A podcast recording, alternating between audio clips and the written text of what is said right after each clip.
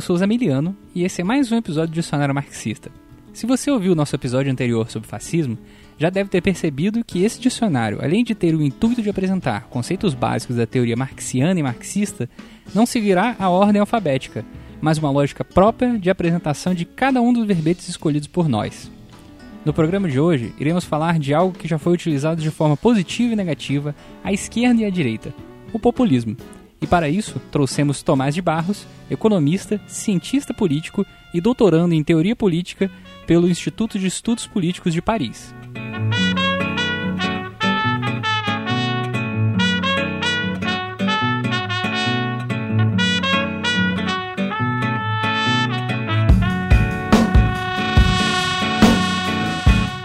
O que é o populismo? Esse é um termo que está na moda. Muita gente diz que nós vivemos em um tempo populista ou numa onda populista. O problema é que essa palavra, o populismo, é uma das mais controversas da teoria política, e por isso ela acaba sendo usada de formas muito imprecisas. Há quem diga, por exemplo, que um político nacionalista e conservador como Donald Trump é populista, mas o termo também serviria para o Bernie Sanders, que é um político americano autoproclamado socialista democrático. Há quem diga, por exemplo, que o Lula é populista, mas o rótulo também serve para o Bolsonaro.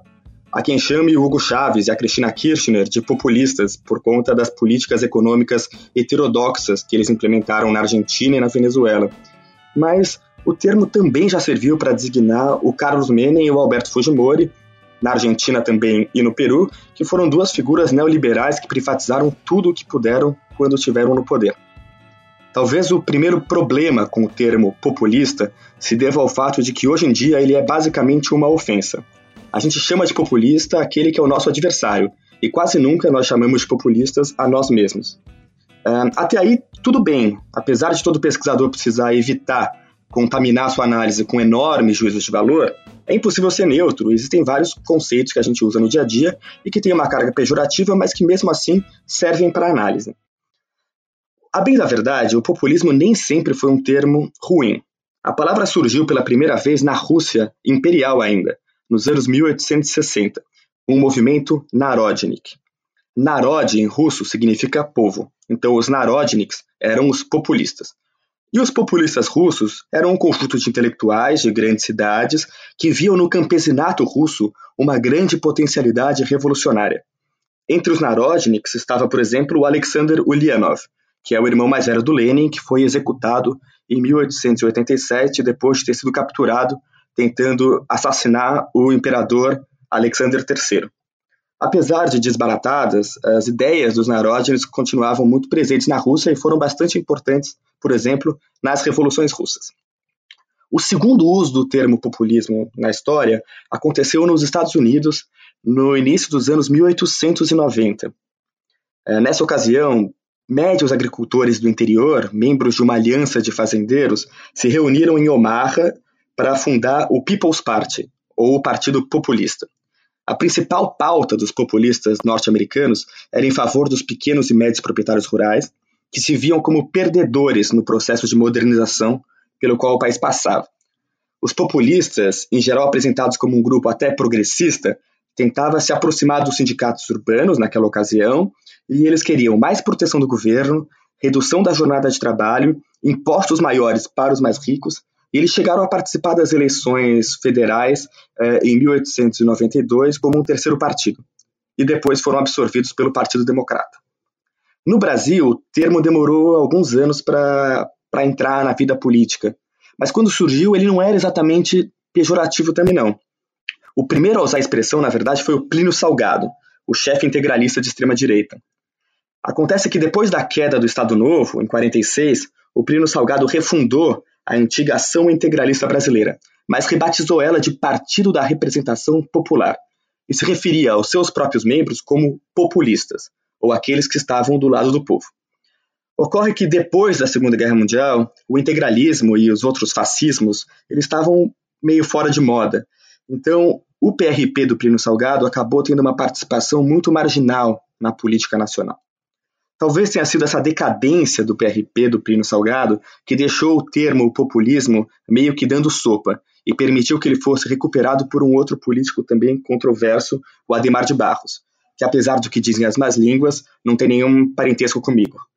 É, essa história é, não é muito linear. Na verdade, o Ademar de Barros, também depois do fim do Estado Novo, fundou o seu próprio partido em 46, o Partido Social Progressista. E em 47 ele foi eleito governador de São Paulo. Em 49, então alguns anos depois, alguns adversários começaram aos poucos a se referir a ele pejorativamente como populista e demagogo. A revista O Cruzeiro, por exemplo, em março de 49, chamava o Ademar de populista e acusava ele de querer apenas o voto dos trabalhadores sem se preocupar de fato com as suas condições de vida. Mas o Ademar não deixou isso barato e, na verdade, deu uma virada de mesa. O Ademar tinha um programa semanal, todas as quintas-feiras, chamado Conversa ao Pé do Fogo, um programa de rádio. E no dia 12 de maio de 49, no seu programa, ele resolveu se apropriar do termo populista de uma forma positiva e usar para se referir a si mesmo. E ele diz, aqui eu vou imitar o Ademar. Ele fala: Ser populista é ser democrata no mais nobre e no mais moderno sentido da palavra democrata. Ser populista, para nós, é dar à função social do Estado uma amplitude que não teve até agora. É governar dando oportunidade a todos e procurando elevar cada um de acordo com as suas possibilidades, porém amparando a cada um de acordo com as suas necessidades. Para nós, isso é ser populista. Enfim, o Ademar iria usar o termo populista até o fim da vida dele. E ele foi uma figura bastante complexa. No golpe de 64, ele estava claramente la ao lado dos golpistas, era um político abertamente conservador e que achava que o João Goulart representava um perigo vermelho. Mas antes disso, até os anos 50, ele fez muitas alianças com setores mais à esquerda, talvez por puro oportunismo. Mas na eleição de 47, por exemplo, que levou ele ao governo, ele foi apoiado e fez comícios ao lado do Luiz Carlos Prestes, que era o secretário-geral do Partido Comunista Brasileiro. E em, em 1950 ele apoiou a eleição do Getúlio Vargas, numa aliança que ficou conhecida precisamente como a Frente Populista, entre o PSP, do Ademar, e o PTB, do Vargas. Acontece que, enfim, os adversários do Ademar é, continuavam tentando colocar uma carga negativa no termo populismo. Inclusive, em novembro de 1950, na edição paulista do Diário da Noite, o Oswaldo Chateaubriand, que era o irmão do Assis Chateaubriand, o grande magnata da comunicação no Brasil, ele publicou um editorial em que ele falava o seguinte: o nosso populismo, que é composto de trapaceiros na sua quase totalidade, é uma página de humorismo grotesco e de uma desfaçatez sem exemplo na história das repúblicas deste hemisfério e do outro. São espécimes de uma fauna de roedores infatigáveis, comendo as suas vítimas do couro às vísceras, deixando-lhes, por misericórdia, apenas a carcaça. Enfim, é, sempre carregando nas tintas, o populismo acabou de fato ganhando essa conotação muito negativa, não só no Brasil, como no mundo. Mas o que seria, finalmente, esse populismo? Eu sei que vocês querem que eu dê essa resposta. Eu vou começar primeiro dizendo que o populismo não é. O populismo não é, por exemplo, demagogia. Muita gente diz que o populista é aquele que joga para a plateia, que faz promessas que não pode cumprir. O problema é que demagogia, prometer o que não dá para cumprir, é um conceito bastante complicado. Se existem promessas de fato que são impossíveis, muitas vezes o critério para definir o que é e o que não é possível na política é bastante cinzento. A verdade é que todos os políticos, de esquerda, de direita, de cima para baixo, sempre vão prometer coisas que não vão conseguir cumprir. E às vezes nem fazem isso por maldade. O populismo, portanto, não pode ser demagogia. O populismo não é também uma política econômica heterodoxa. Muitos economistas, principalmente os liberais, usam o termo populismo como sinônimo de políticas econômicas que não seguem a cartilha ortodoxa neoliberal. O populismo, segundo essa visão de economistas liberais, ele mataria a galinha dos ovos de ouro para fazer frango a passarinho. Mas essa é uma leitura muito problemática e, devo dizer, bastante latino-americana. Na Europa, ninguém utiliza ela. Ela tem dois problemas fundamentais. O primeiro é aquela parte do pressuposto de que só existe um caminho certo, uma fórmula para como gerir a economia de um país. No caso, a fórmula neoliberal. O segundo problema é que essa leitura não bate com a realidade nem da própria América Latina.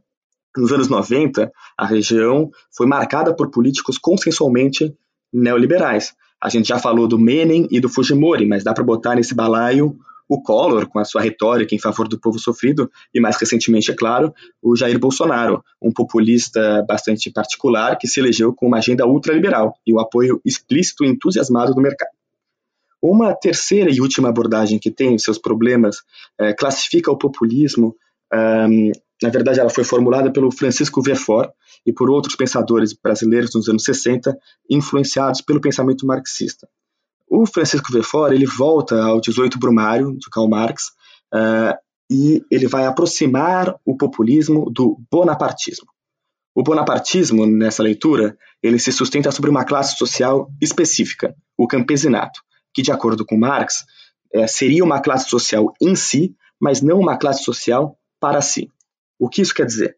Quer dizer que o campesinato tem um lugar no sistema de produção, mas que os camponeses, por viverem isolados e desorganizados, não teriam uma consciência de classe, não se organizariam politicamente de maneira autônoma. Então, o que o líder bonapartista faz é organizar o campesinato ou qualquer classe social de cima para baixo. Os populistas fariam isso.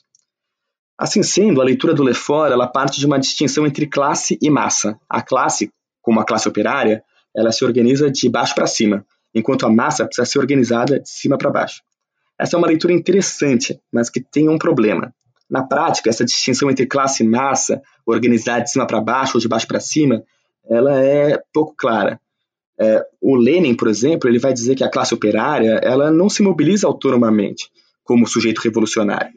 É por isso que, inclusive, ele vai sublinhar a importância do, papel, do partido como algo que vai organizar a classe operária um pouco de cima para baixo, vamos dizer.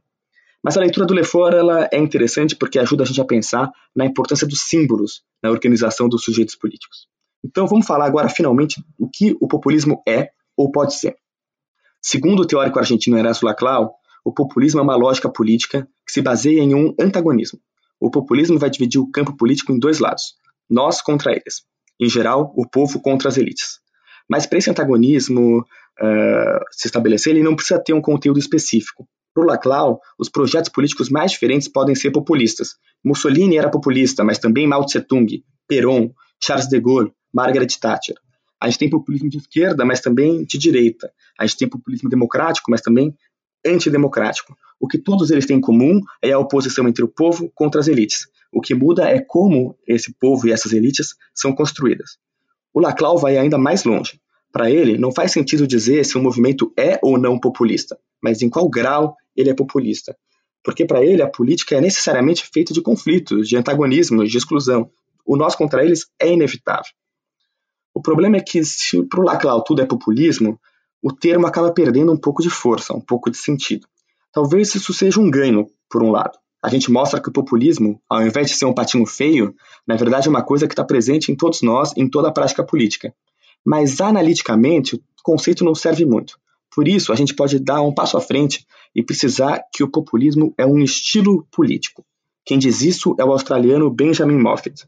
Para ele, o populismo é um estilo político com três características. Em primeiro lugar, o populismo apresenta uma oposição discursiva entre o povo e as elites, como a gente já tinha visto no Laclau. Em segundo lugar, o populismo usa maus modos, ele é mal comportado. Ou seja, o líder populista rompe com o que se costuma entender como a forma normal de se fazer política. É por isso que tantos populistas falam obscenidades, zombam de minorias, ou simplesmente se apresentam como um homem do povo, que assina documentos com caneta bique e que vai comer em bandejão lá na Suíça. Quebrar as regras não é algo necessariamente ruim. Existem regras que precisam ser quebradas para uma sociedade se tornar mais democrática. Mas pode ser algo ruim. De uma forma ou de outra, quebrar as regras explica um pedaço da força do populismo. Quebrar as regras é legal, é divertido, apela para um desejo muito comum entre os homens, o desejo de poder fazer o que quiser, como quiser, na hora que quiser, sem limites. Por fim, a terceira característica do populismo como estilo político é que ele está sempre ligado a uma crise. Isso não necessariamente quer dizer que o populismo é fruto de uma crise econômica. Pode ser, mas o que o Moffitt quer falar aqui é que os populistas, muito mais do que resultado de uma crise, eles geram crises. Isso não é algo necessariamente ruim. Existem problemas latentes na sociedade, que podem precisar vir à tona, entrar no debate público. O problema acontece quando os populistas geram crises fantasiosas, imaginárias, em geral criando bodes expiatórios e inimigos por todos os lados, como, por exemplo, uma fictícia invasão de latinos pela fronteira sul dos Estados Unidos, ou terríveis conspirações gramscianas que tentariam dominar a América Latina através de doutrinação nas escolas. O que a gente pode dizer, então, é que o populismo é, acima de tudo, uma estratégia de mobilização que, em si, não tem posição ideológica clara. Ele pode ser usado pelos movimentos políticos mais diversos para emancipação popular ou, ao contrário, para manter a sociedade nos seus grilhões. Pois é, gente, o Tomás deixou um livro de recomendação para quem quiser estudar mais sobre o assunto: A Razão Populista, de Ernesto Laclau. Espero que vocês tenham gostado do programa, que só foi possível de ser feito graças aos nossos padrinhos e madrinhas. Considere a possibilidade de tornar-se um também em www.padrim.com.br Revolution. Até o próximo programa. Half-Death.